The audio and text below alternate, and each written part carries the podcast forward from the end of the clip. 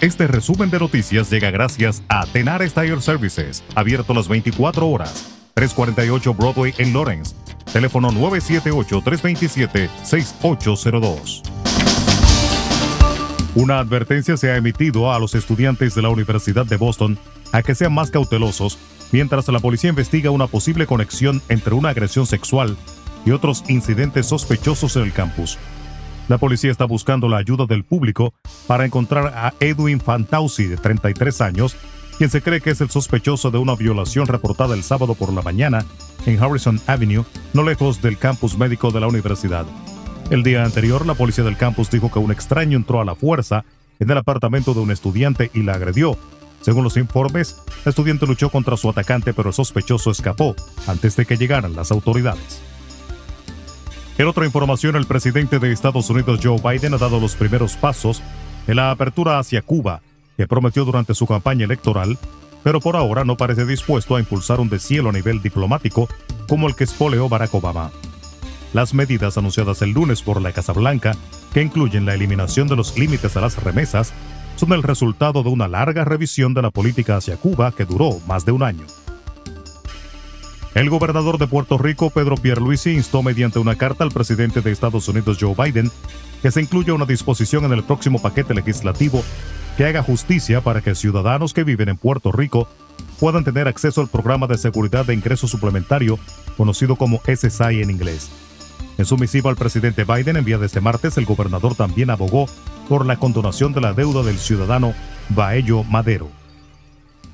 La campaña electoral colombiana sube de tono a pocos días de las elecciones presidenciales con la denuncia de espionaje en una de las sedes del candidato de la derecha, Federico Fico Gutiérrez, hecha este martes por él mismo, y de la cual responsabilizó directamente al izquierdista Pacto Histórico. Los colombianos irán a las urnas el último domingo de mayo para elegir al sucesor del presidente Iván Duque, proceso que ha estado cargado de denuncias y acusaciones de unos y otros y que tiene a Gustavo Petro del Pacto Histórico como favorito, según las encuestas, aunque muy seguramente tendrá que ir a una segunda vuelta con Gutiérrez el 19 de junio.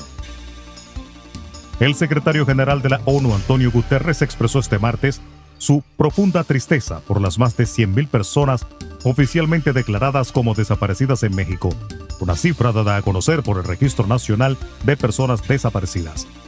Guterres envió además su profunda solidaridad con las familias de las víctimas que añoran reunirse con sus seres queridos, los buscan incansablemente y continúan luchando por la verdad, la justicia y por garantías de que esto no vuelva a ocurrir, según la oficina de su portavoz. Ante el informe presentado este martes por la Sociedad Dominicana de Infectología sobre el incremento de casos de COVID-19 en los centros educativos, el presidente de la Asociación de Instituciones Educativas Privadas, AINEP, Jorge Luis Peláez, reconoció que hay instituciones que se han presentado y presentarán contagios.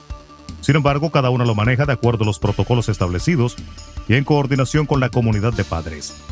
Sin embargo, Peláez aseguró que son muy mínimos los casos que se han presentado. Asimismo, Jorge Luis Peláez insistió en que las instituciones educativas son los lugares más seguros y no inciden negativamente en el comportamiento de la pandemia.